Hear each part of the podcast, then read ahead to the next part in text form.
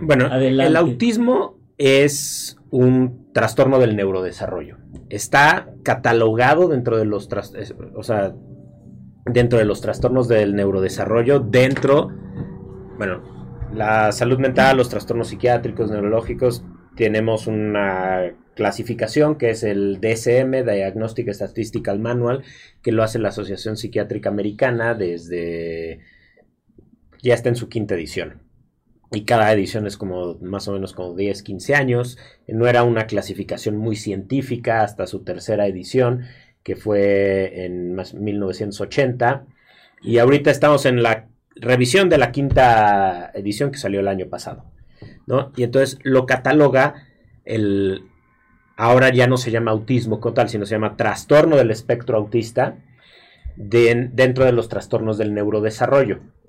Eh, entonces, como tal, es un trastorno del neurodesarrollo. Eh, más o menos la, bueno, eh, este trastorno fue diagnosticado, bueno, fue descrito por Leo Kanner y por Hans Asperger, un médico este, alemán y uno austriaco. El mismo del síndrome de Asperger.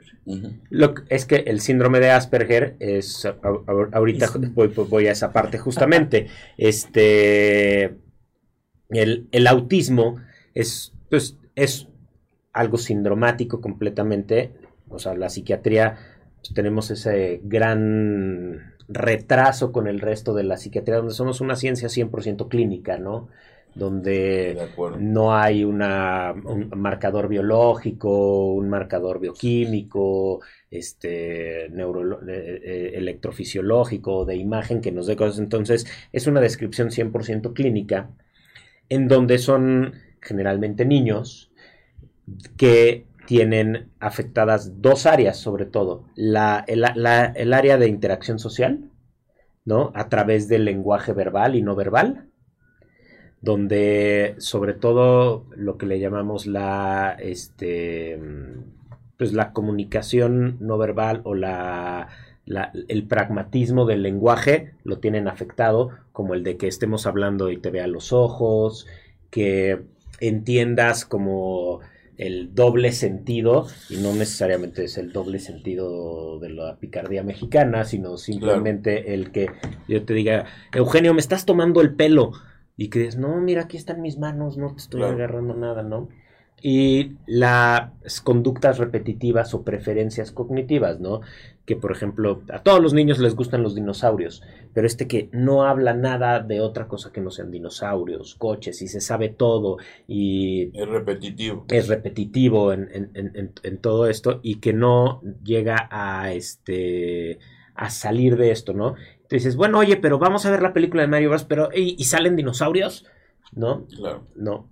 Este, y entonces es como qué tan afectado o qué tanta ayuda necesita el paciente in situ para poder funcionar en cuanto a los grados de qué tan grave puede llegar a ser este trastorno del espectro autista. Este, ahorita hablan de, de, que si era el Hans Asperger el mismo del síndrome de Asperger. Sí, sí es el mismo. Lo que pasa es que anteriormente a esta clasificación quinta sí había este, ahorita ya todo es como un, e, el trastorno del espectro autista abarca todo, pero antes sí había diferentes o distintos trastornos, ¿no? Estaba el autismo como tal, o el autismo clásico, estaba el síndrome de Asperger, estaba el desintegrativo este, infantil, estaba el síndrome de Red, y estos se llamaban anteriormente trastornos profundos del neurodesarrollo, ¿no? Esto fue por última, la última vez que estuvieron clasificados así fue en el, entre el 2000 y el 2013, que fue el tiempo de vigencia del DSM-4 este, TR, y ya desde el 2013, 2012, 2012, 2013 que salió el, el DSM-5, hablamos ya de trastorno del espectro autista y de estar o no estar en el espectro, ¿no? ¿Sabes qué pasa? Que que es un diagnóstico súper difícil. Sí, claro. difícil por, por, la edad. Claro. por ejemplo, la pregunta del millón. Hola, y, y, también ahorita le voy a pedir al doctor Mario que nos ayude a entender este tema es, No sé si la estamos buscando más, no sé si hay más o qué pasó, que ese ahorita lo tocamos ese tema, pero por ejemplo en la consulta pediátrica lo que vemos, y ya lo comentó muy bien el doctor Myers, el retraso en el, en el habla, el retraso en el desarrollo, eh, el control de esfínteres, por ejemplo. Y dos preguntas o dos cosas que yo hago mucho cuando veo que, o trato de identificar, es aquel niño que con estímulos, con ruido o con algo así, eh, se pone irritable. O sea, que empiece a llorar, a gritar, o se toma la cara, los oídos, así. Esos son datos que llaman mucho la atención.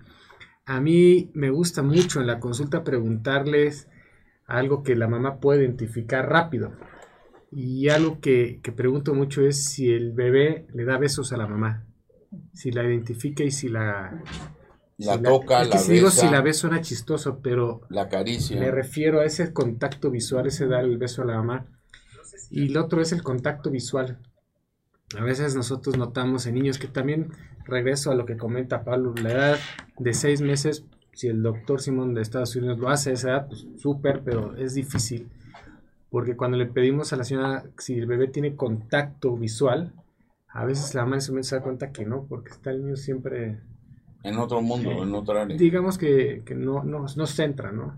Entonces eso yo creo que son los diagnósticos, bueno, son datos clínicos que nos podrían ayudar a, a pensar, inclinarnos, sospechar que no es fácil, ¿no? Es toda una serie de estudios y pruebas que Pablo nos comentará, pero bueno, me regreso a, lo anterior y quería comentarte o preguntarte, mejor dicho, doctor Mayer, si, si en tu experiencia crees que esto es un problema de que ya le ponemos más atención y por eso hay más, si hay alguna cosa ambiental que por eso exista más, ¿O por qué estamos nosotros notando más autismo? Porque curiosamente hace muchos años lo relacionaba a vacunas, después se vio que no, y luego a ciertos alimentos y ya se vio que no.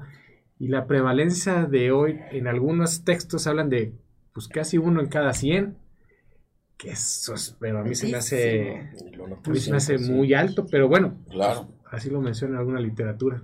Sí, bueno, a ver, lo, lo primero es el el cambio paradigmático de el dejar de clasificar en separados, o sea, en que fuera como muy eh, autismo, Asperger, síndrome de red, desintegrativo, este trastorno profundo del neurodesarrollo no especificado, todos esos a el trastorno. el trastorno del espectro autista, este trastorno este paraguas, lo primero que hace es más eh, este abarca más gente, ¿no? Entonces, digamos que, por, algo, por decirlo de alguna manera, los criterios diagnósticos se suavizaron y fueron como más, gente entra dentro del diagnóstico. La otra es lo que está sucediendo ahorita en este momento en esta mesa. Se está hablando del tema. La salud mental y el desarrollo han tomado un papel pues, protagónico en la vida de, de, de todos, ¿no? O sea, a ver, por ejemplo, yo, la realidad es que yo empecé a, hablar y a escuchar acerca de los trastornos, este, profundos del desarrollo hasta la residencia cuando hice psiquiatría. Hoy en día los médicos desde la, desde la facultad de medicina, desde las primeras este, etapas de, su formación médica, les hablan acerca del neurodesarrollo y acerca de los trastornos del neurodesarrollo. Por ejemplo, yo dentro de la UAM, al, día de hoy, soy este el. Yo, soy, soy el, coordinador académico de la licenciatura en psicología biomédica, ¿no? Así se llama en la UAM Lerma.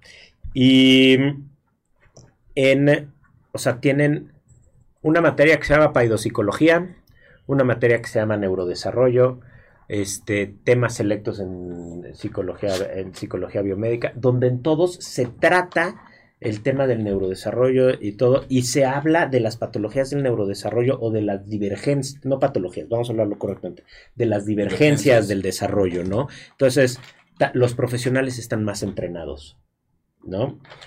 Eh, y la otra es, pues también somos, se ha, se ha asociado con una edad paterna mayor y también somos papás más viejos.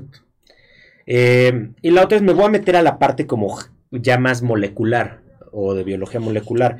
Eh, sabemos que es una enfermedad eh, multigénica, ¿no? No existe un gen del este trastorno del espectro autista, sino más bien es una enfermedad poligénica. El, eh, y cada gen que va sumando se va este, expresando de forma diferente. Se va sumando, ¿no? O sea, el riesgo.